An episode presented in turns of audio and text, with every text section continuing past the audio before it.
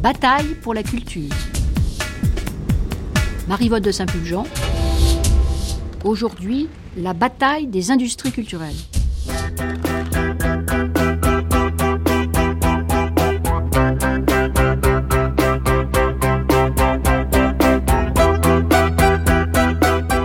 Poursuivons cette quatrième matinée de la grande traversée dédiée au 30e anniversaire de Mystère Langue, matinée consacrée à la bataille des industries culturelles, bataille que viennent de résumer 50 minutes d'archives sonores que nous venons d'entendre. Nous allons maintenant consacrer une heure à débattre des moyens et des objectifs de cette politique et tenter d'en faire le bilan avec certains de ses acteurs ainsi qu'avec nos deux experts, dont Laurent Martin qui a préparé cette grande traversée avec moi. Laurent Martin, vous êtes historien, spécialiste de l'histoire culturelle et politique de l'Occident contemporain, chargé de recherche au Centre d'histoire de Sciences Po.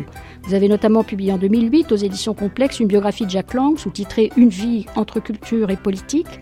Vous avez aussi, et cela rentre directement dans notre sujet, coordonné l'ouvrage sur le prix unique du livre, coédité par le comité d'histoire du ministère de la Culture et l'IMEC, Institut Mémoire de l'édition contemporaine. Vous nous résumez maintenant les questions dont nous allons débattre avec nos invités que je présenterai ensuite. Merci Marie-Yvonne de Saint-Pulgent.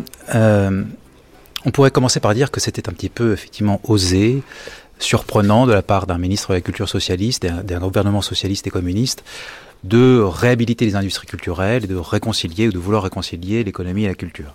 Il y avait pour cela trois bonnes raisons de le faire. Euh, D'abord une raison qu'on pourrait dire intellectuelle, puisque tout un travail de requalification et de réhabilitation de la culture de masse avait été entrepris euh, dès les années 70 et dont euh, le gouvernement socialiste euh, s'inspire en quelque sorte par la sociologie culturelle française, notamment dans le sillage et dans l'orbite du service des études et recherches dirigé par Augustin Girard. Deuxième raison, une raison plus proprement économique, la France du début des années 80 affronte le chômage de masse et, une crise économique sévère, et donc euh, la culture peut apparaître comme une des solutions possibles euh, à, cette, à cette crise. Et en tout cas, c'est un argument qui est mis en avant par euh, le ministère de la Culture pour défendre son budget. Hein. le slogan économie et culture, même combat est un slogan qui va être utilisé durant les années 80 et même un peu au-delà. Puis troisième raison, une raison euh, à la fois politique et culturelle, c'est-à-dire que euh, bien sûr il y a les, les, grands équilibres économiques, bien sûr il y a le problème de la balance commerciale, mais il y a derrière cela les problèmes d'identité d'indépendance nationale. Euh, il s'agit à la fois euh, de protéger les emplois euh, qui sont dans le secteur de la, de, la culture et des industries culturelles, mais aussi de défendre une manière d'être, une vision du monde, un art de vivre contre ce qui peut apparaître comme le nivellement, l'arasement des cultures par le rouleau compresseur de la culture de masse à l'américaine. Euh, cela posé, euh, il y a donc une série de principes euh, d'une politique industrielle de la culture, ou plutôt d'une politique de la culture industrielle, qui repose sur une triple reconnaissance. Première reconnaissance, l'importance économique du secteur culturel contre une vision la tenant pour négligeable en termes d'emploi et, de création de richesse. Donc on, insiste sur le fait que le secteur économique est au contraire, le secteur culturel pardon, est au contraire un secteur en plein essor euh, du fait de la mutation des sociétés. Bon, on reviendra probablement sur cette question après. Euh, deuxième reconnaissance, le caractère culturel de certaines activités contre une vision les jugeant euh, traditionnellement indignes ou illégitimes. Et du coup, on inclut, on en a parlé précédemment, euh, des branches telles que la mode, la création industrielle ou les médias audiovisuels. Troisième reconnaissance, reconnaissance de la part économique présente en toute activité culturelle contre une vision identifiant facilement la culture à un domaine protégé des logiques économiques. Et donc on, met en avant donc, le fait que toute activité culturelle a une part économique en son sein. Et il faut donc compléter cette triple reconnaissance par par euh, une, idée qui est souvent mise en avant à cette époque, le fait que les biens et services culturels quelle que soit la part économique qu'ils contiennent, qu'ils recèlent, ne se réduisent pas précisément à cette dimension économique qui ne sont pas, selon une expression qui va faire Flores, des marchandises comme les autres, car ils touchent à des valeurs, à des euh, identités, à des enjeux identitaires, des visions du monde.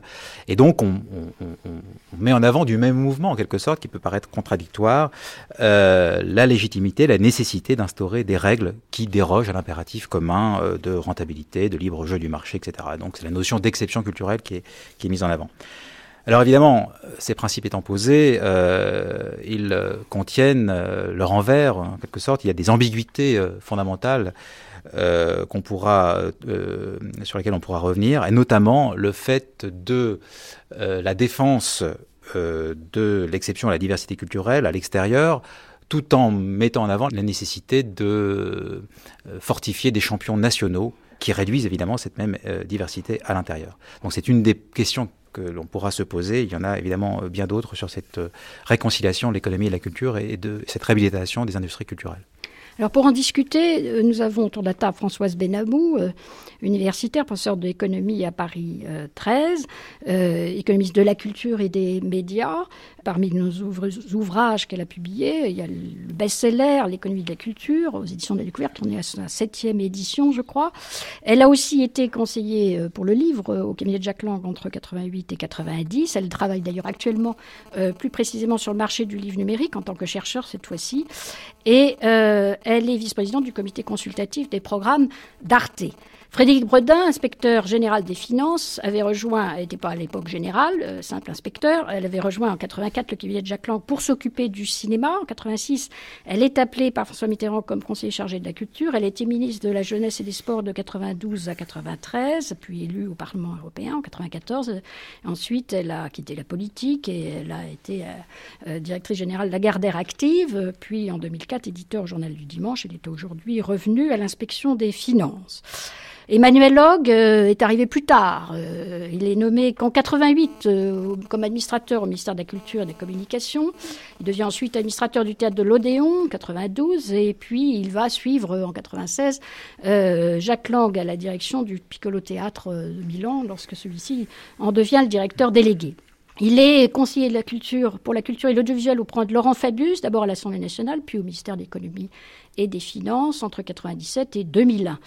Euh, il a euh, dirigé, on le sait, euh, l'INA, une longue direction et, brillante direction, où il met en place un ambitieux plan de numérisation pour mettre aujourd'hui le patrimoine de l'INA à la disposition du public. Et il a publié sur cette expérience, et enfin tirant les leçons de cette expérience en 2009 aux éditions du Seuil, Mémoire année zéro. Il est depuis 2010 le président de l'agence France Presse. Jean-Noël Jeannet, n'est pas besoin trop de présenter ici à Radio France, universitaire néanmoins, historien des médias. Il a exercé de nombreuses responsabilités dans le domaine de la culture et de la communication, notamment donc président de Radio France entre 82 et 86. Il a été ensuite euh, chargé de la mission du bicentenaire entre 88 et 89, secrétaire d'État à la communication en 92-93, président de la Bibliothèque nationale de France de 2002 à 2007 et euh, toujours euh, chercheur, universitaire, essayiste, directeur de recherche et il est producteur de Concordance des temps dans cette maison. Enfin, Jérôme Clément, qui commence sa carrière en 72 comme administrateur civil au ministère de la Culture et qui rejoint dès 81 comme conseiller chargé de la culture et de l'audiovisuel le cabinet du Premier ministre Pierre Mauroy. Il a été ensuite directeur général du Centre national de cinématographie de 84 à 89 et on sait surtout qu'il est bien sûr le créateur, fondateur, directeur euh, pendant 20 ans de la chaîne Arte euh, auquel il vient de consacrer un ouvrage chez Grasset, Le choix d'Arte. Il est aujourd'hui président du de Châtelet, président de la Société de vente publique Piazza et c'est à lui d'abord que je vais demander de réagir euh, à ce que vient de dire Laurent Martin et puis aussi de nous replanter le décor de 81 euh, sur cette question de l'économie, de la culture, des industries culturelles et de la communication, euh, qui, euh, à l'époque, ne sont pas toutes du ressort de, Jacques Lang, qui est seulement mise à culture.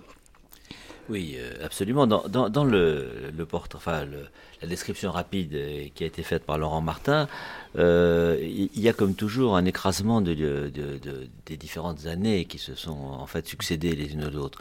Euh, l'ambiance de 1980, par exemple, ne connaissait absolument pas le terme de diversité culturelle auquel vous avez fait allusion, qui est apparu bien plus tard. Même l'exception culturelle, c'est surtout les années 92, 93 et plutôt le deuxième septennat de François Mitterrand. À l'époque, en 1981, beaucoup des notions que vous avez euh, évoquées euh, dans ce tableau n'étaient pas du tout les nôtres. L'état d'esprit en 1980 était imprégné par une forte volonté de donner une place plus importante à la culture. Ça, c'était la volonté de François Mitterrand et du Parti socialiste et du programme, des programmes communs, puis euh, socialistes, euh, des 101 propositions, etc. Notamment le doublement du budget du, ministère de la Culture qui était prévu déjà dans, les propositions. Oui, mais, oui, mais par exemple, euh, le, début, le premier discours de Jacques Lang à l'Assemblée nationale en novembre 80 dit Est-ce bien raisonnable de doubler le budget de la culture? Il y a déjà une problématique. Ah bah, euh, comment justifier?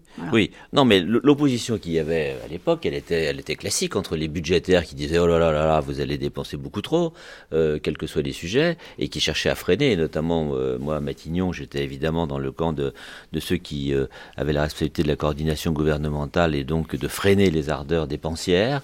Et je passais mon temps au sein du cabinet du Premier ministre à me heurter à mes collègues qui me disaient écoute, ils sont fous, euh, contrôle tes ministres, comme, comme on disait à l'époque, etc., etc.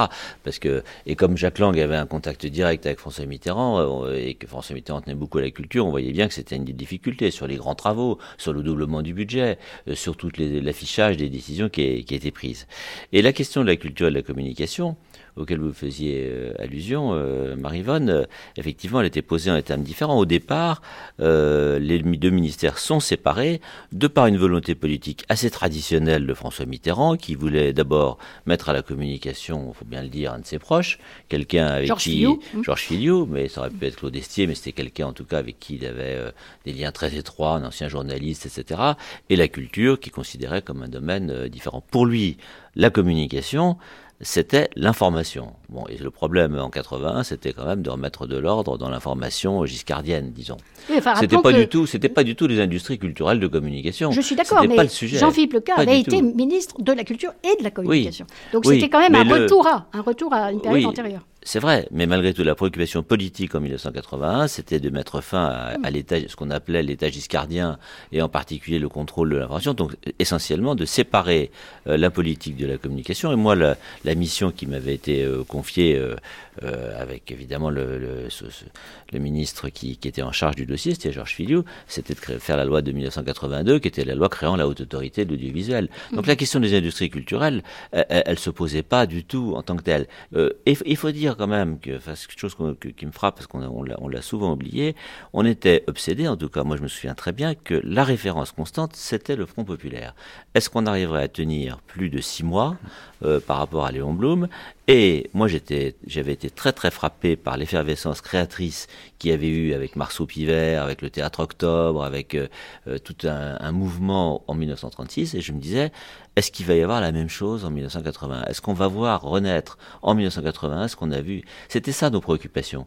C'était pas du tout de se dire est-ce qu'on va réconcilier l'économie et la culture? Est-ce qu'on va créer des industries culturelles? Ça, c'est venu bien après. C'est venu en 84 quand il y a eu euh, la création de Canal+, et c'est venu progressivement quand euh, euh, quand on a vu que le développement, notamment de tout ce qui était industrie audiovisuelle, et, notamment du cinéma, et la question du cinéma, et en particulier la chute de la fréquentation due à la multiplication de la télévision, là, on s'est posé ces questions. Mais en 81, franchement, c'était pas le sujet. Néanmoins, sur les, la premier texte, n'est-ce pas, Hmm. qui, sort, c'est la loi sur le prix du livre. Là, on est dans l'industrie culturelle, Françoise Benamou. Euh, on, est, dans l'industrie culturelle. On est absolument dans les industries culturelles et c'est assez frappant de voir les, de relire aujourd'hui euh, les différentes déclarations de Jacques Lang, par exemple à l'Assemblée, quand il dit le débat dépasse et de loin l'ordre de la seule économie, même si ce projet de loi répond à des préoccupations économiques.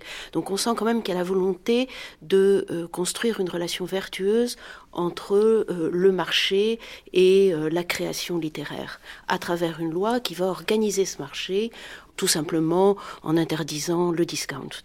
Donc c'est une loi qui est à la fois simple, mais qui est quand même une loi économique.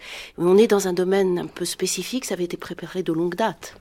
Oui, alors rappelons qu'on revient sur euh, un, texte de, de M. Bonory de 78 qui libérait le prix, le prix, du livre, comme selon l'expression de l'époque. Hein. Et donc on va revenir à un régime euh, spécial du prix du livre. Voilà, on change de régime, on s'aperçoit que le régime précédent avait un certain nombre d'inconvénients. Cette loi est proposée, elle avait été préparée par Jérôme Lindon notamment.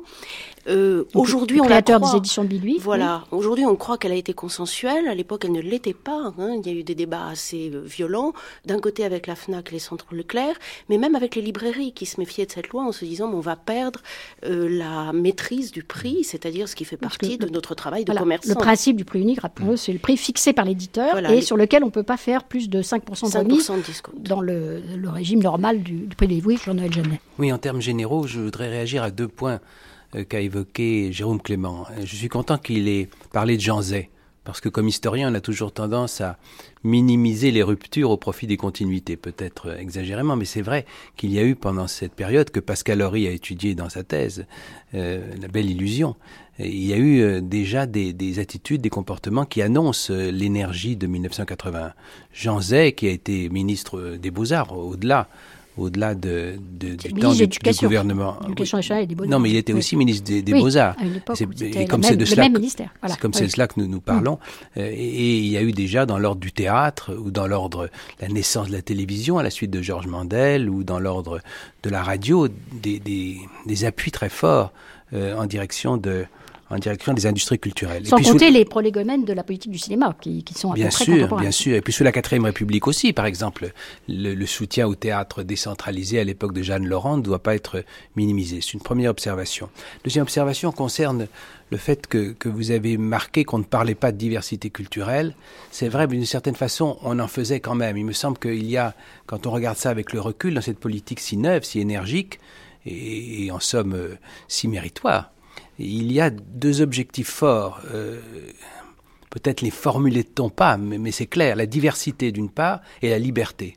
À quoi j'ajouterais probablement le souci d'universalisme, de renouer avec la tradition des Lumières et que la France puisse sans arrogance parler pour le monde entier et diffuser son influence. Quand on prend les deux cas de la loi sur le livre ou la loi sur l'audiovisuel, on voit que cela sert la diversité, le livre, il s'agit bien de permettre aux éditeurs, aux libraires de, de survivre au premier chef. Et par le conséquent, livre, le terme était employé d'ailleurs. Et, et, par oui. s'il l'a été, ça ne m'étonne pas.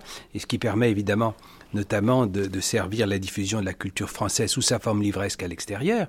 Et si vous prenez l'audiovisuel, euh, on sert aussi la liberté et la diversité, puisqu'on oui. va développer ce qu'on a appelé parfois les radios libres et que à Radio France, nous, oui. préfère, nous, préférions appeler les radios locales privées, parce que nous considérions que la loi de 82, à laquelle je, Jérôme, euh, vous avez contribué, là où vous étiez, cette loi a permis précisément de donner plus de liberté ah, à l'audiovisuel public, avec des, des, chaos, avec oui. des, des va-et-vient, avec des, insuffisances, c'est tout naturel. Mais il y a eu cette liberté et il y a eu cette diversité dans l'ordre de l'audiovisuel comme dans l'ordre du livre. On pourrait probablement faire la même observation pour d'autres secteurs de la culture.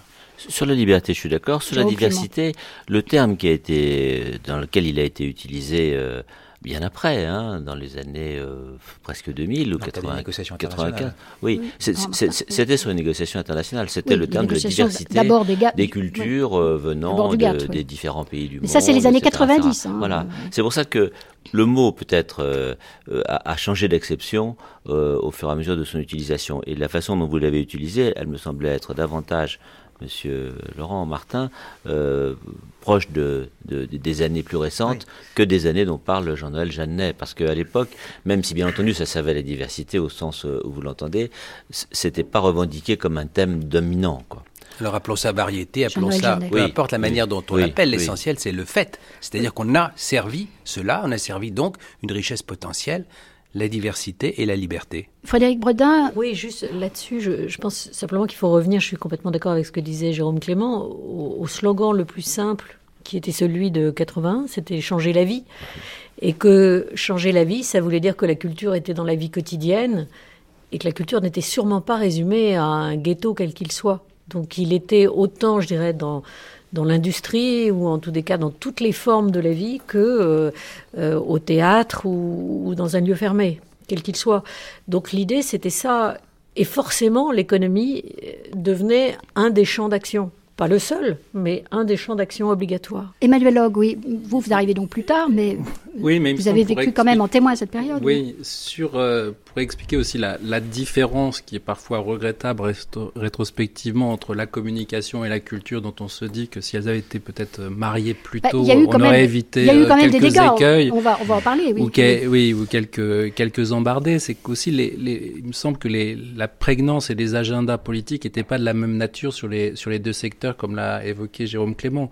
Sur la culture, il y avait aussi le constat d'une paupérisation. Donc la réponse était une réponse aussi euh, de nature budgétaire. On considérait que le paysage était au-delà de Paris un désert culturel. Il y avait l'idée d'une décentralisation, de, de, de, tout un, réseau culturel ou même tout simplement de l'inventer et donc d'y mettre un certain nombre de moyens euh, budgétaires. Alors au nom de la diversité et au nom de, de la liberté. Sur la communication, les choses étaient beaucoup plus ambiguës. Il y avait effectivement l'idée d'une reprise en main, je veux dire, en politique, ou en tous les cas de, de rééquilibrer euh, les choses entre différentes euh, familles politiques à la tête du paysage audiovisuel. Il y avait au sein même de la, de la, il y avait le fait qu'en 81, une partie du débat s'était fait sur la liberté d'expression et les radios libres, parce que le, le, les radios associatives avaient été un enjeu fort de, de la campagne, j'ai un testeur et un marqueur de la capacité à créer de la liberté ou créer de la répression. Donc c'était un, un, un, élément très clivant. Et puis il y avait quand même le, en arrière le spectre de 74 et la fin du, monopole de, de l'ORTF, qui au sein même de la majorité crée quand même un débat compliqué entre des communistes qui auraient voulu revenir sur 74 et revenir sur un service public solide, étatique, complet, et les socialistes qui euh, voyaient bien que ce retour en arrière n'était pas possible, mais en même temps qui n'avaient pas vraiment, à part le discours sur la liberté d'expression de, de 82 et la haute autorité, un schéma euh, alternatif euh, pas simple. Et d'ailleurs, parce qu'ils ne l'avaient pas ou peu, euh, on est euh, les, les, les, différents épisodes qu'on va qui vont émerger euh, sont apparus. Alors, Canal Plus et l'arrivée de Berlusconi. Voilà. Alors il y a quand même donc au départ un ministre qui est chargé des industries culturelles, qui fait ce discours quand même très, très important dès novembre 81 en disant euh, c'est raisonnable de doubler le budget de la culture, il y a le soutien à la création, etc. Mais il y a aussi les emplois et il y a des industries. Il le dit dès novembre 81, il met l'accent là-dessus. Et il faut pas oublier quand même les grandes prises de position sur euh, la lutte contre la domination du cinéma américain et euh, tout ce qui a été fait sur le cinéma. Alors Frédéric Baudin, c'était votre votre domaine au cabinet de Jacques Lang et je trouve que quand on se souvient de cette période, on, parle beaucoup de, la loi sur le prix du livre, on parle peu, et on a raison sans doute de la politique du disque, parce que dans cette époque-là, il n'y en a pas, a pas grand-chose. Mais par contre, il y a eu beaucoup de choses sur le cinéma, qui a été quand même un secteur important avec un acquis euh, important. D'abord sur 81, je voudrais juste euh, raconter une anecdote, mais qui est, qui est amusante avec le recul du temps, c'est que euh, l'arrivée de la gauche au pouvoir a été vécue vraiment comme, un, comme une révolution à l'époque euh, dans le domaine de la culture et une révolution tout court. Et euh, Jacques Lang connaissait peu de gens dans l'administration et donc quand en 81 il a été nommé ministre de la Culture, il a cherché vaguement autour de lui, euh, y compris chez les étudiants, les gens qui avaient vaguement une, expérience administrative. Et j'en ai fait partie. Donc on est arrivé au ministère de la Culture pour la passation de pouvoir et on ne peut pas imaginer à l'époque le ministre de la Culture sortant, Monsieur Leca, n'était même pas là. Mmh. Euh, il n'y avait que euh, son directeur de cabinet, qui était quelqu'un d'ailleurs de, de, tout à fait remarquable, qui s'appelait Monsieur Evenot. Bertrand Evenot. Oui. Bertrand Evenot, qui était là. Les dossiers, il n'y en avait pas. Les tiroirs étaient vides. Il n'y avait personne. Il n'y avait rien, c'était vraiment euh, la gauche euh, qui arrivait et on ne lui laissait rien et le ministre sortant n'était même pas là pour serrer la main de celui qui arrivait. Je crois qu'il faut bien se remémorer ça parce que avec le recul du temps, on n'imagine pas ce que pouvait être l'ambiance. Donc ça, c'était 81. Après, il y a eu euh, ce que vous disiez, cette énergie, cet acharnement qu'a eu Jacques Lang pour faire vraiment quelque chose de très fort et qui touche la vie quotidienne de tout le monde, euh, que ce soit dans le livre, dans le cinéma. Et dans le cinéma, pour revenir à ce que vous disiez, je crois qu'il y avait deux idées. Il y avait d'une part euh, défendre de façon extrêmement forte les grands créateurs. Et je me rappelle qu'à l'époque, il y avait euh, par exemple l'aide à des grands réalisateurs indépendants du monde entier, et pas seulement des Français. Euh, qui bénéficiaient euh, de subventions de l'État, ce qui était courageux à l'époque parce que c'était quand même pas forcément extrêmement populaire, et notamment des gens qu'on n'imagine pas aujourd'hui, mais comme Scorsese. Scorsese, par exemple, qui est un, grand réalisateur qui est euh, très grand public aujourd'hui, avait fait un avait fait un film à partir de la dernière tentation du Christ. Et euh, ce film avait fait beaucoup de remous à Hollywood parce qu'un certain nombre de, euh, de sectes étaient hostiles à ce film. Jacques Lang a eu le courage de se dire qu'il fallait donner une aide à ce réalisateur pour qu'il puisse faire ce film en France, alors qu'il n'avait pas le soutien des studios hollywoodiens, bien sûr. Il y a eu un mort au quartier latin euh, à la suite d'un attentat au cinéma Saint-Michel contre le film. Mmh. Mhm. Absolument. Donc il a eu cette aide très forte sur des réalisateurs, qu'ils soient euh, turcs, israéliens, euh, américains, donc euh, français bien sûr. Qui fait partie d'ailleurs d'une certaine forme de politique du rayonnement culturel de la France mhm. hors de ses frontières, dont nous parlerons oui. dans, Mais qui était aussi très courageuse, parce que c'était pas mhm. du tout des actes évidents à l'époque. C'est l'invention de l'aide directe. Tout à fait, c'était l'aide directe. Et puis, il y a eu une deuxième chose, c'est que avec Jérôme Clément qui, dirigeait le CNC, il a parfaitement compris que le cinéma était dans une position difficile à l'époque et que euh, les exploitants de salles comme les producteurs risquaient euh, d'être dans une impasse et de ne pas pouvoir euh, continuer à exister tout simplement, qu'il risquait d'y avoir une chute de l'industrie du cinéma en France. À, vrai, dire, elle, a commencé exactement dans ces années-là, la chute de la fréquentation des salles et ce qu'on peut dire au soutien de la, du bilan de Jacques domaine, c'est et peut-être aussi de Jérôme Clément, enfin du CNC, et, des, d'ailleurs de tous les acteurs du, du marché du cinéma, c'est d'avoir trouvé des, substituts de financement, d'autres sources de financement. voilà, c'est ça qu'il faut rappeler quand même, oui, parce qu'on a oublié ça. Je, oui, je finis juste. À côté de, l'aide aux créateurs, il a eu vraiment l'idée de, de soutenir l'industrie.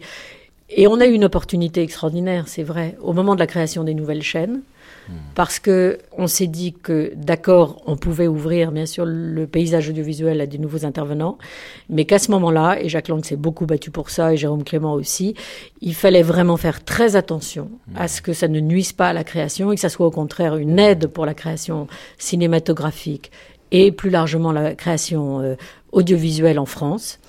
Et euh, on a trouvé à ce moment-là un système de financement bah qui je dirais un peu par chance. C'est ce qu'on appelle aujourd'hui le COSIP, en fait. Oui, oui c'est que non, ce qui a été par chance a été accepté facilement par les nouveaux intervenants parce qu'ils n'ont pas forcément vu l'ampleur de ce qui est en train de se créer. Non, mais l'idée, l'idée très forte. Oui. Bah, moi, moi, quand je suis arrivé au CNC en 84, euh, la fréquentation euh, chutait. Elle était mm. passée en, quelques années de 210 millions de, spectateurs par an à, à 110, 120. Donc c'était une chute absolument dramatique. Vertigineuse, qui atteint son maximum au milieu, euh, pratiquement au milieu des années 80. 80 voilà. Vraiment catastrophique. Ça remonté un peu après, mais c'est pas remonté au niveau de. Et on voyait ce que ça donnait en Italie où il n'y avait plus rien. On voyait ce que ça donnait en Angleterre où il n'y avait plus rien. Donc on se dit si on ne fait pas quelque chose, ça va, ça, va être dramatique. Et là, il y a eu euh, le courage, l'audace d'ailleurs et la détermination politique de dire bon bah, puisqu'il y a de nouvelles télévisions privées et qu'elles diffusent des films, on va les taxer sur le chiffre d'affaires. Et euh, ça a été l'invention du, du, compte de soutien audiovisuel et des Sofica, compte de soutien audiovisuel qui était en fait une taxe sur le chiffre d'affaires des sociétés de télévision de, 3% donc, de la publicité. Et, pour les chaînes cryptées des, avec, un montant relativement important.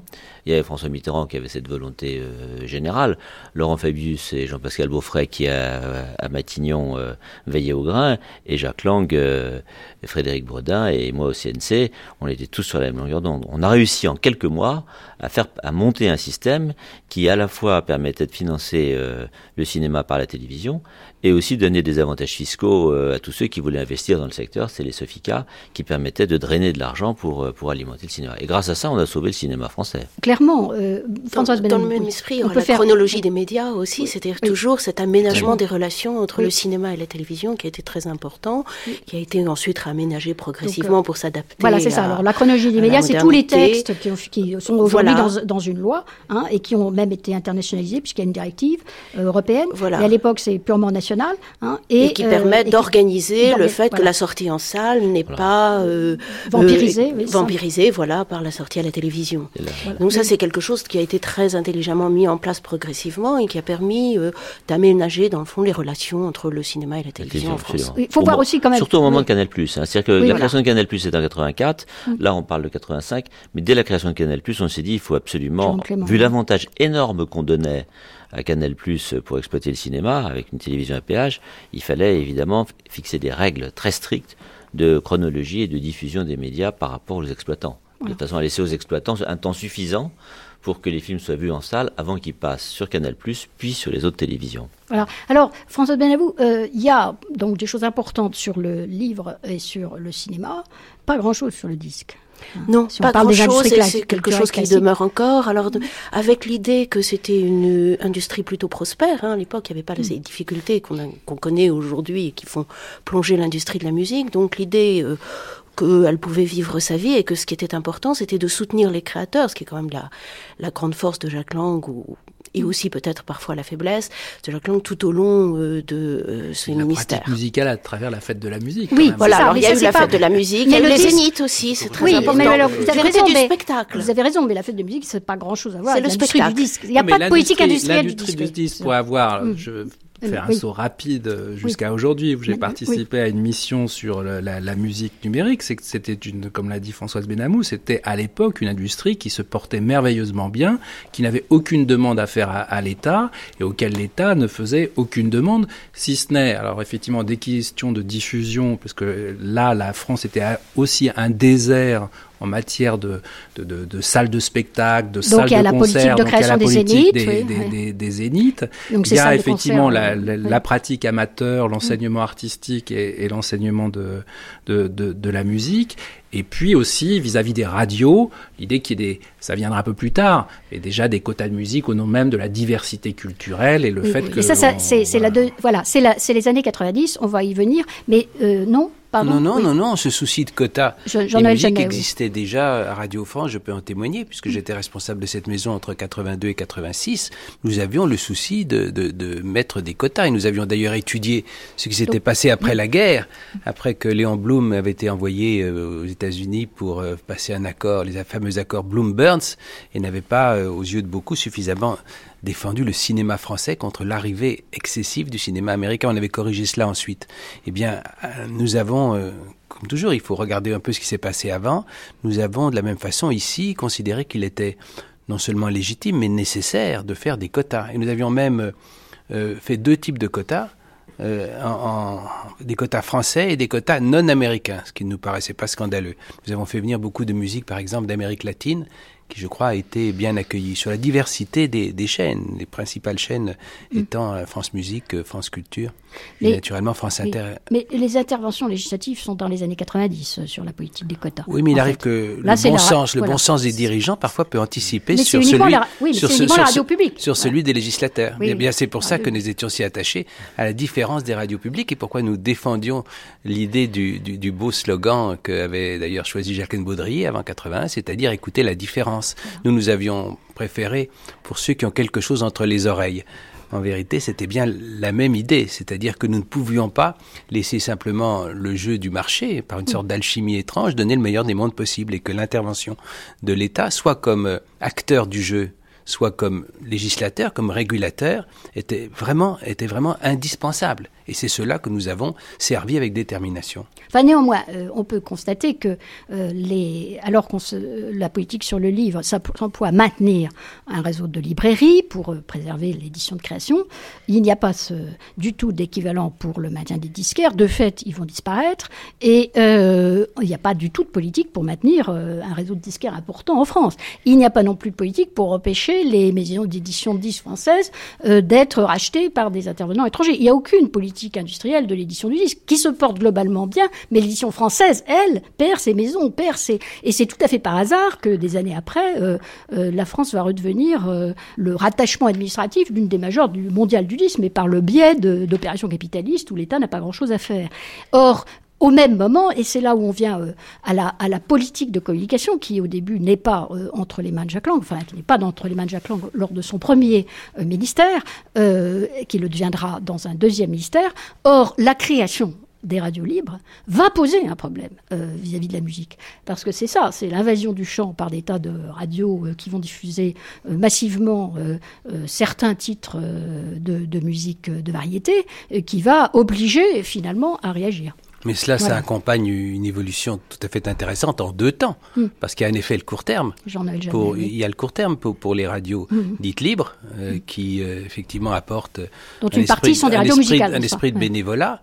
Et puis ensuite, dans un deuxième temps, euh, la tendance des radios dites toujours libres, mais en réalité largement commerciales, à dévorer les autres. Et là, je dois dire que puisqu'on évoque cette période, nous avions vu d'ici beaucoup déplorer la décision qui était celle du gouvernement de Laurent Fabius.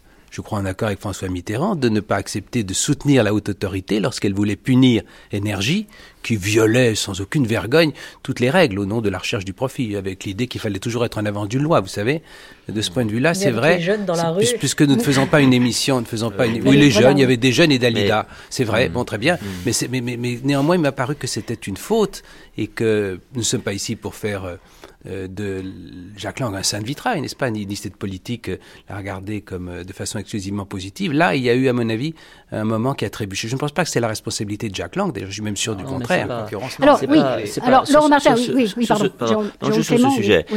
Moi, je me souviens très très bien en 81 quand on a créé la loi sur les, sur les radios dites libres. Hein je me souviens très bien qu'il y avait un débat, parce que dans l'esprit de Pierre Mauroy, c'était des radios associatives. Et la question qui a été, qui a été mais, mais, posée pendant plusieurs mois avec insistance, c'était celle de savoir si on les autorisait à faire de la publicité ou pas.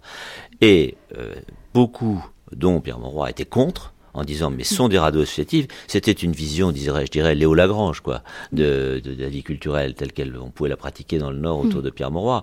Et ceux qui disaient, et, derrière il y avait des intérêts, qui disaient mais attendez, s'il n'y a pas de publicité, finalement la question a été posée par euh, euh, Georges Filiou euh, est tranché par François Mitterrand, mm. et Georges Filiou, qui était pour la publicité, a emporté la, décision. Évidemment, ça entraînait un basculement complet vers les, vers les radios commerciales. Cela n'excluait pas néanmoins, Jérôme Clément, qu'on fasse respecter la loi, et d'autant plus, et d'autant plus que la pression de l'argent devenait, devenait si forte. Et c'est pourquoi j'évoque cette décision qui m'a paru à l'époque néfaste. Peut-être, évidemment, étais-je mauvais juge, puisque je regardais les choses depuis Radio France et que je constatais que Énergie, quelques autres, occupaient de façon insensée sur la modulation de fréquence des, fréquences qui ne lui appartenaient pas. À l'époque où Paul Guimard, qui était la haute autorité, plaisantait en disant qu'il avait entendu énergie sur son rasoir électrique du côté de la porte de Bagnolet. Frédéric Baudin, oui. C'est une, une, période où, ça, on a l'impression que les choses échappent, dérapent. Oui, il y, a eu une vraie manipulation, on peut le dire quand même, des jeunes euh, par énergie à l'époque. Évidemment qui, a, qui ont été dans la rue en toute bonne foi, en pensant, moi je me rappelle très bien. Vous vous rappelez qu'Énergie a été autorisée par, a fait partie des premières listes de radios autorisées. Oui, oui, euh, mais et qu'elle était, elle avait des relais très puissants au Parti socialiste, notamment euh, du côté de, de, de, l'actuel maire de Paris, Bertrand Delanoë. Oui, on a dit que c'était une radio de gauche, c'était évidemment une calembre Non, c'est, ah, à l'époque, totalement... la gauche le croyait. Non, non, non, c'était totalement inexact, mais euh, les jeunes. C'est pas inexact que Bertrand Delanoë le, le défende. Oui, mais en revanche, ce qui s'est passé, c'est que les jeunes ont été encouragés par la radio elle-même à aller dans la rue au nom d'une liberté élargie, au-delà des radios associatives, alors qu'en réalité, il s'agissait euh, d'un enjeu euh, strictement commercial pour euh, les dirigeants d'énergie. C'était un peu la loi, la loi des choses que d'aller quand même vers un peu de publicité sur les, les radios. C'est tout à fait la logique des événements, mais pas sous la pression et c'était pas au nom de la liberté. Euh, ce que je veux dire, c'est là où, sans doute il y a eu un, léger dérapage. Juste sur euh, le cinéma, pour revenir deux secondes en, arrière, euh, enfin en 84-85, quand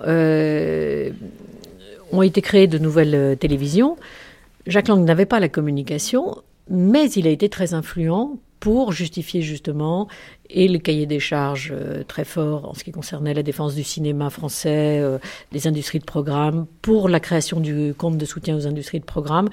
Il a eu un rôle d'influence, je dirais, sans avoir euh, le ministère en tant que tel, un rôle d'influence extrêmement fort, puisque il a mis beaucoup de choses dans la balance à l'époque, y compris presque sa démission. Mmh. Oui, enfin, Laurent Martin, euh, quand même, il y a, il y a, quand même... Il y, a un double discours, en fait, quand on écoute Jacques Lang à cette époque.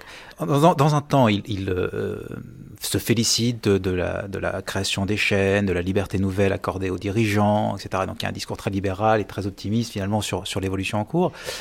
Et en même temps, et souvent en privé d'ailleurs dans les, dans les lettres qu'il envoie à François Mitterrand, à Georges Filiou et à tous les responsables de la politique audiovisuelle notamment, euh, il déplore l'évolution. Enfin, il est solidaire du gouvernement, mais en il fait... Est solidaire, mais effectivement, comme, comme, comme disait Frédéric Gredin, c'est vraiment le dossier sur lequel euh, la tension été la plus vive avec François mm. Mitterrand. Mm. Alors, il y, a eu, il y a ensuite des interprétations diverses selon, euh, sur, sur, sur, le fait qu'il ait ou non euh, présenté sa démission, notamment dans l'affaire dans, dans l'affaire de la cinquième chaîne.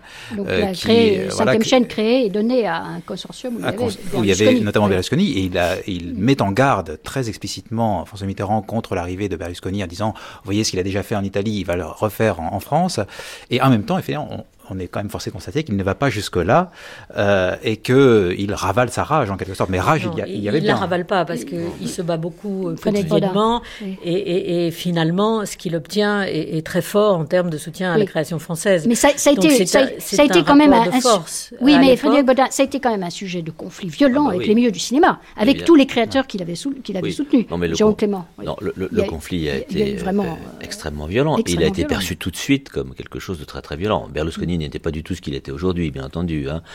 Mais moi, je pense euh, sur le fond des choses. Enfin là, je parle sous le contrôle de ceux qui l'ont connu autant que moi, ou sinon mieux. François Mitterrand, je crois, ne s'intéressait pas tellement à la télévision. Pour lui, c'était un instrument d'action politique et rien d'autre. Autant il était passionné par la culture et par, la matière et par, et par la politique culturelle. Télévision, c'était un problème d'opportunité. Donc là, euh, Craxi lui avait dit euh, ce serait pas mal parce que quand même créer une nouvelle chaîne, ça va avant les élections, ça va permettre d'équilibrer sur le plan politique et il va vous faire une télévision rigolote qui va plaire à tout le monde et qui politiquement sera plus proche de Ouais, vous. que- Et c'est tout. C'est comme et c'est comme ça que ça s'est fait. La perspective, c'était quand même le retour de la droite, et donc le fait Oui. que TF1 On- retombe dans On l'escarcelle était en euh, 86 de la droite, Oui. oui. euh, et donc créer la cinquième chaîne, c'était effectivement euh, Créer une se donner de les moyens d'avoir Voilà. un contrepoids. euh, Voilà. C'était ça. C'était Oui. ça son idée. Oui, puisque nous parlons, oui. en plus nous parlons de la télévision et Oui. de la radio, euh, il me semble qu'il faut distinguer quatre périodes.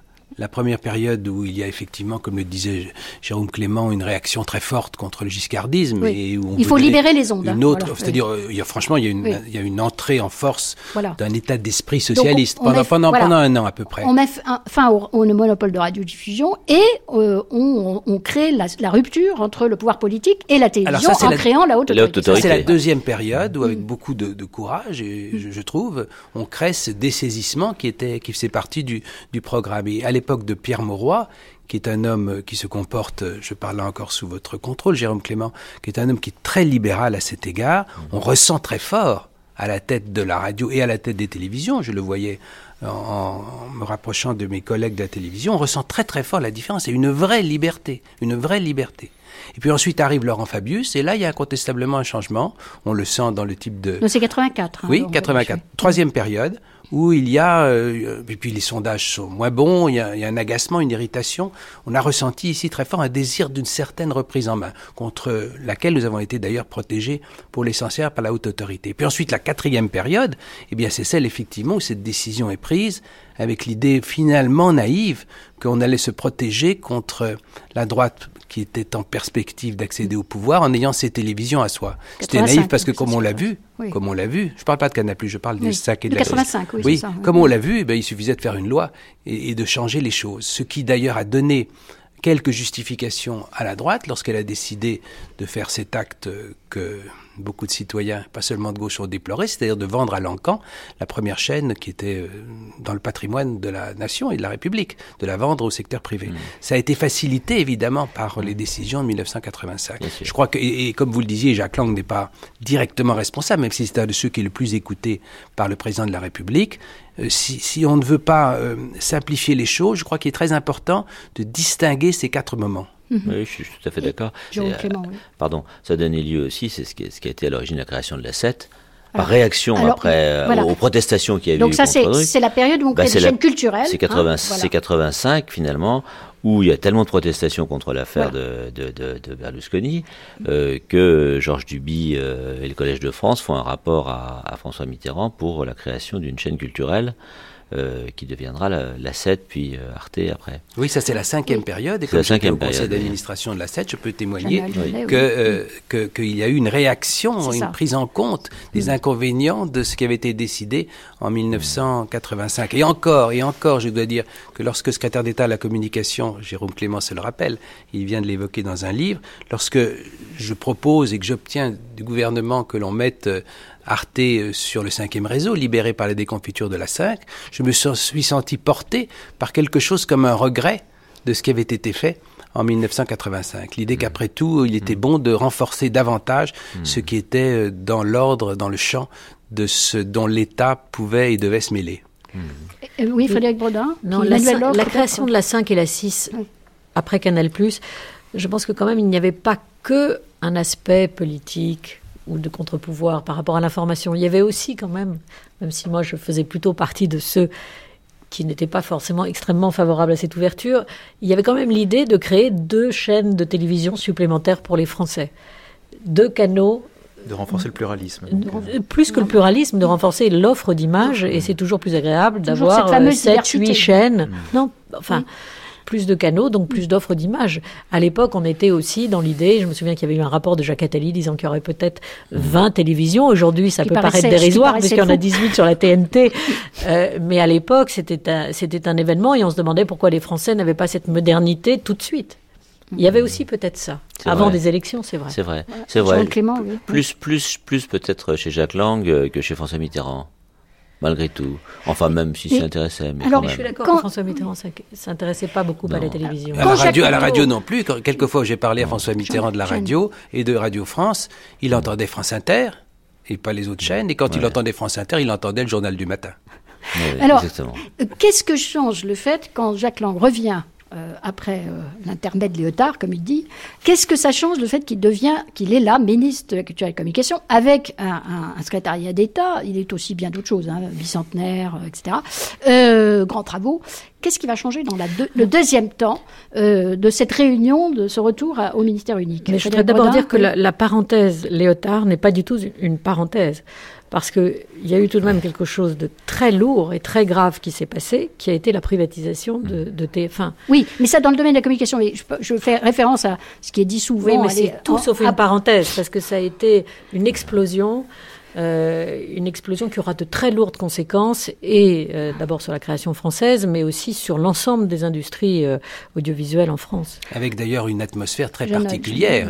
Je, je, me rappelle avoir ressenti la très la violence très forte à notre égard, le sentiment qu'on nous considérait comme illégitime. C'est la seule fois de ma vie où j'ai eu le sentiment que je me rapprochais, vous savez, de la de l'affiche de, de, de, 1922 sur le, le, bolchevique avec un couteau entre les dents, tout ensanglanté.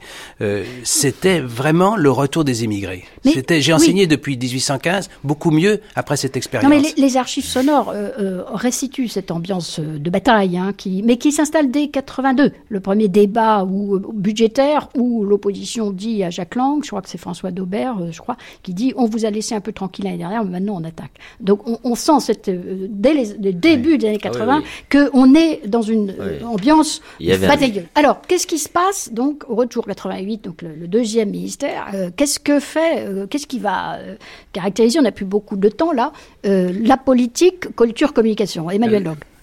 D'abord, premièrement, elles sont, elles sont réunies. Alors, avec une difficulté, c'est qu'elles sont réunies sous la tête d'un seul homme, avec, mais malgré tout, euh, il y a peu d'outils communs, il y a peu de coordination, donc ce qui rend quand même la capacité à jouer de la culture avec la communication et de la communication avec la culture, euh, rend les choses, euh, j'allais dire, faibles ou difficiles à, à jouer moi, je crois que la première préoccupation à l'aune de ce qui vient de se passer, c'est de renforcer le service public. C'est-à-dire que là, on s'aperçoit que finalement, la gauche a peu joué la carte du service public entre 80 et, 86.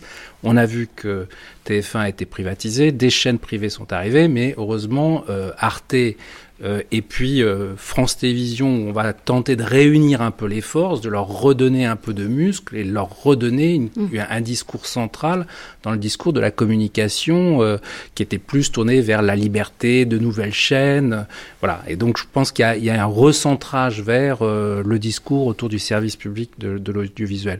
Puis sur la partie culture, c'est quand même le, la, la, montée en puissance très forte des grands travaux. C'est-à-dire que le, le, sujet euh, euh, majeur, très lourd, mm. qui obture un peu tout, même, euh, même les capacités budgétaires, même s'il y a toujours eu une, une volonté d'arriver à, à, garder des marges sur la culture et qu'elles ne soient pas toutes prises par les grands travaux, mais c'est les grands travaux qui, qui, qui deviennent voilà, au centre de, du, du, paysage et de la scène culturelle. Avec un secrétaire d'État relativement autonome. Voilà. Oui, il y a Émile alors, Françoise Benamou, il y a aussi quand même. C'est la bataille européenne. Oui, oui, les batailles européennes et l'arrivée des quotas, de la politique des quotas, euh, des quotas de chansons, euh, de, musique euh, française ou d'expression francophone sur les radios. Hein. Voilà, ce sont des points très importants, mais toute la bataille de l'exception qui deviendra ultérieurement celle de la diversité culturelle. Et ça, c'est fondamental. C'est-à-dire la France s'aperçoit tout à coup qu'à la fois elle a un rôle moteur à jouer dans, ce, dans le concert européen et que le concert n'est pas nécessairement harmonieux en plus. C'est-à-dire qu'il faut se battre aussi à l'intérieur de l'Europe pour faire passer les positions de la France, euh, notamment sur l'exception culturelle, sur les quotas Mm. télévisuels, etc. Oui, Jérôme Clément, oui. Oui, non, mais je crois que la, la grande différence est celle-là. Moi, moi, je suis très frappé euh, rétrospectivement, euh, un petit peu à l'époque, mais surtout rétrospectivement, de voir que le premier septennat, c'est français. C'est jamais européen. Il n'y a rien d'européen. Il n'y a pas d'ailleurs d'idée même. Si, il y a les capitales européennes de la culture. Oui, il y a, il y a le- les capitales européennes de la culture. En L'installation quatre- en de la fête de la en musique dans 84, il y a- voilà, y un ça. discours de François C'est une, Mitterrand c'est une expansion joyeuse. Voilà, Oui. disons. Avec voilà. la chapelle. C'est un peu comme le- l'expansion des droits de l'homme sous la Révolution. mais quoi. ça- Ouais, reste- tout, ça ça, c'est en- optimiste. Oui. Mais ça reste Oui. encore très, modeste. Ça reste au niveau des discours. Il y, a, le discours de Cancun, euh, mais qui est un discours universaliste. Mais au niveau européen, à part quelques discours de François Mitterrand 84-85 euh, avec la chapelle au Parlement européen à Strasbourg, il y a très très peu de choses.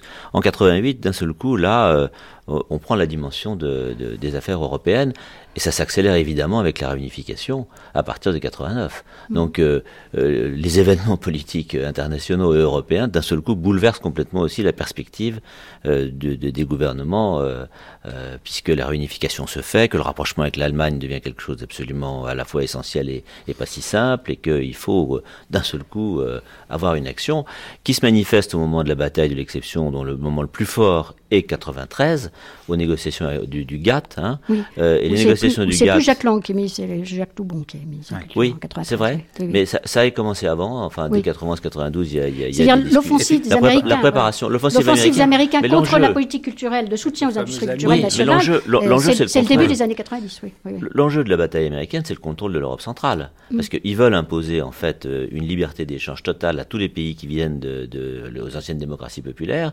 Et la, et, et- et la France se bat contre ça pour imposer un modèle qui est un modèle euh, européen occidental. Le sien, d'ailleurs, le modèle français. A- Avant la bataille, du Laurent- bataille avant la bataille du GATT Martin, et les oui. démêlés avec les Américains, il y a quand même tout le débat intra-européen autour de la, la directive télévision Voilà, c'est Voilà. le début là, des directives dans ce domaine et où il y a effectivement pas du tout d'unité européenne. Il y a un parti fait. libéral euh, et euh, la France a du mal à faire prévaloir son point de vue. François Et, aussi des difficultés sur la politique du livre et sur la loi sur le prix unique Oui. du livre, avec Oui. Bruxelles aussi. Oui. C'est-à-dire qu'on voit commission bien qu'on a voilà, euh, cette pas espèce convaincue, de décalage entre les 85, positions en fait. françaises et Oui. les positions de Bruxelles. Et ça, c'est très intéressant parce que c'est très déterminant dans la suite, dans la, la réflexion sur les relations entre la politique, l'économie et la culture. Oui, oui, euh, mais euh, oui, sur le prix unique du livre, il y avait eu euh, un conflit avec la Commission hein, euh, et la Cour de justice, ça- puisque ça les, la Cour de les FNAC, justice, oui, voilà. Oui. mais la Commission, Comme aussi pour le délai pas- vidéo, pas du d'ailleurs. tout, Le délai voilà, vidéo également s'est pas du tout convaincu. Mais à partir des années 90, ça c'est différent. L'Europe commence à légiférer, euh, donc des oui. directives télévision sans fait. frontières. Quelquefois en adoptant d'ailleurs des, des systèmes français, parce que euh, les textes sur les quotas euh, ont été européanisés à ce moment-là. Euh, la, la chronologie des médias aussi, c'est à ce moment-là. Oui, Mais mais on perdra certaines batailles, comme celle, par exemple, de la TVA pour le disque, dont on espérait. Jacques Lang s'est beaucoup battu pour avoir un taux de TVA réduit aussi pour le disque, comme ça existe pour le livre. Et là, ça a été un échec. Ça a été un échec, oui. Et, euh, mais euh, est-ce que finalement euh, cette réunion euh, de la culture et de la communication est parfaitement convaincante dans ces années-là, euh, sachant qu'aujourd'hui elle est acquise hein, euh. Pour les gens Laurent de culture, Martin. elle ne l'était pas du tout. C'est-à-dire que les gens de culture, euh, enfin certains d'entre eux en tout cas, euh, trouvaient extrêmement nuisible la réunion des deux parce qu'ils estimaient que Jack Lang allait, allait mettre tout son effort, et c'est ce qui s'est d'ailleurs en grande partie produit, sur les dossiers de communication en délaissant euh, la culture. Et on a dit, en tout cas c'est une, une opinion qui est déjà très, très courante à l'époque, que si euh, Jack Lang n'a pas fait preuve d'autant d'innovation et d'audace lors de son deuxième euh, ministère de la Culture, c'est que justement toute son attention, toute son énergie était portée sur les questions de communication. Alors j'en ai- je n'ai pas du tout d'accord avec Je ça. ne peux sûr. témoigner que pour le- la dernière année, lorsque j'étais secrétaire d'État à la communication, je n'ai pas éprouvé cela en vérité. D'abord parce Euh, que vous étiez était- là pour, il a été- pour, non, non, seconder le pas- ministre. Ce serait prétentieux. Non, c'est pas ce que je veux dire. Je veux dire simplement que Jacques Lang a été très, très libéral. Enfin, il s'est occupé d'un certain nombre de questions. Il a, il a suivait. Je le tenais d'ailleurs au courant. Mais ce n'était pas du tout la même chose que s'il avait eu barre lui-même Oui. très directement sur la communication. D'ailleurs, il regrettait, Je hein, n'ai pas, Martin. euh, probablement, en tout cas, je n'ai pas ouais. éprouvé que cela les détournait Hmm. d'une attention qui pouvait porter au dossier de la culture. Je ne pense pas. Peut-être y a-t-il d'autres causes euh, si on a pensé qu'il était moins efficace, ce que je ne sais pas. En tout cas, lui regrette beaucoup, et on le voit dans les courriers qu'il adresse à François Mitterrand, de n'avoir pas finalement plus de pouvoir. Et il dit, voilà, les, les, les, les, deux ministères ont été réunifiés, et en fait, je ne peux rien faire. Il y a un constat d'impuissance, une sorte de désabusement quand même, euh, qui, qui, se manifeste dans ces courriers. Il y a une logique, de toute façon, lorsque lorsqu'on est là où j'étais après, après d'autres, euh, c'est vrai que on a tendance à défendre son autonomie au maximum. C'est une logique. Si on ne veut pas qu'il en aille ainsi, alors il faut procéder autrement. Il faut dire que le ministre soit n'a pas de secrétaire d'État, soit euh, a le droit de désigner son secrétaire d'État pour qu'il ait une fidélité, une légitimité qui lui est directement rattachée. Je ne dis pas que nous étions en conflit, mais enfin, ayant été nommé là politiquement, et Frédéric Bredin se le rappelle, elle était au gouvernement au même moment, euh, j'avais le sentiment que c'était avec une mission destinée à être relativement autonome, absolument pas déloyale, je tenais au courant, mais enfin il y avait une dose d'autonomie, je pense que n'importe qui aurait réagi comme moi. Et encore une fois, euh, je n'ai pas le souvenir que Jack Lang ait sur ce point constamment euh, tâché de, revenir sur les choses. J'ai un certain nombre de dossiers que nous avons traités en commun, mais je lui rends cette justice. Frédéric Bredin, oui. Non mais ça paraît une sorte de logique forte, quoi, de mettre la culture et l'audiovisuel en même temps. En 80, ça n'a pas été fait, peut-être parce que justement, il n'y a pas eu cette appréhension complète des choses. Après, ça va un petit peu de soi. Non, l'enjeu était plutôt l'éducation nationale. Dont, dont, euh, Jacques Lang, effectivement, devient voilà. ensuite Mais oui, c'est l'essentiel. Je crois que c'est l'éducation nationale et culture, alors, dans les deux dernières années. Rappelons-nous qu'on était tous euh, prêts à se battre pour le mi-temps, mhm. le mi-temps euh, école le matin, euh, art ou sport l'après-midi. Donc on avait un, un, projet de vie qui était plus global et qui, qui continuait ce qu'on avait essayé en 81, mais c'était peut-être là que se jouait le, mhm. le défi suivant. C'est à la fin, effectivement, c'est la période pour laquelle je peux témoigner. Oui, Mais alors, juste, oui, mais quand on relit les, les premiers euh, discours de Jacques Lang euh, en, dans les années 80, lui, pour lui, la télévision, il veut avoir la télévision parce que, comme Malraux, il pense que beaucoup de choses se jouent à la télévision pour la démocratisation culturelle. Bon. Et quand il la récupère, effectivement, dans les années 90, c'est plus du tout le sujet. Enfin, c'est un sujet, c'est plus du tout le sujet de la télécommunication. Il est vraiment dans un monde de grandes industries où il y a une politique industrielle à mener et où finalement euh, cette illusion lyrique euh, que la télévision est le meilleur euh, véhicule de démocratisation de la culture est quand même difficile à soutenir. Sauf que nous avons eu ensemble de concert, de concert et de conserve un projet de, de chaîne éducative oui, qui sera créé ensuite. Et, la création d'Arte, mais donc dont certains ont dit à l'époque. Oui, non, mais je veux dire, à l'époque, certains ont dit, oui, on crée des chaînes culturelles, des chaînes éducatives, parce que justement, on n'y arrivera pas avec les chaînes euh, généralistes. On aurait pu y arriver, mais c'était le dernier semestre et le Premier ministre n'avait plus la tête à ça en réalité. Il n'était plus, je crois. Euh, désireux de faire des réformes qui auraient euh, un effet autre que directement électoral. C'est très difficile de faire une réforme importante au moment où on est en bout de course et où les sondages vous donnent euh, comme très probablement perdant. Oui, d'ailleurs, on sent, Emmanuel Log, euh, je ne sais pas si vous avez vécu cette période de, de près, on sent euh, dans les, dernières, euh, les derniers discours, euh, ce sont des bilans. On s'attend déjà à ce qu'on ne soit plus là l'année prochaine. et puis, il y a des regrets d'avance. Oui. J'étais déjà parti à l'Odéon, mais juste sur le, la balance culture et communication, quand vous, vous disiez tout à l'heure que les mondes de la culture regrettaient que le ministre s'occupe trop de communication, les gens de communication disaient systématiquement que le ministre s'occupait trop de culture. Donc je mmh. crois que c'est tout ça se, se, se voilà, se, à, son envers et, que les choses finalement s'équilibrent. Puis le, paysage audiovisuel n'est plus absolument le, même en 93. C'est-à-dire que là, on est vraiment dans la concurrence, le marché, euh, le prime time est arrivé, la ménagère de moins de 50 ans est là, les parts de marché. Donc, le, je veux dire, l'économie a fait maintenant euh, complètement son entrée dans, dans, le marché de la communication. 81, on est dans, dans un espace public surfinancé par la redevance, les recettes publicitaires sont relativement accessibles accessoires. Et, le, je veux dire, on est dans un système classique ou ancien. Là, on est dans un système où le, monde a changé. Le, monde a complètement changé. Des groupes internationaux sont arrivés. Bertelsmann est arrivé. Enfin, c'est-à-dire que là, alors la dimension européenne n'est pas simplement dimension de directive. C'est-à-dire que des opérateurs internationaux font désormais euh, leur jeu, leur marché, euh, leur production sur sur le sol européen ou national. Donc le, le contexte a radicalement changé. On est dans un autre monde. Bon, ce sera notre euh, conclusion euh, de, cette, euh, de ce débat consacré à la bataille des industries culturelles. Je remercie tous les, nos invités, Françoise Benamou, Frédéric Bredin, Jérôme Clément, Emmanuel Log, Jean-Noël Jeannet, et ainsi qu'à la prise de son, nous avions Dimitri Scapolan, à la réalisation Laurence Millet. Nous allons maintenant poursuivre cette matinée consacrée à la bataille des industries culturelles avec un documentaire sur les radios libres.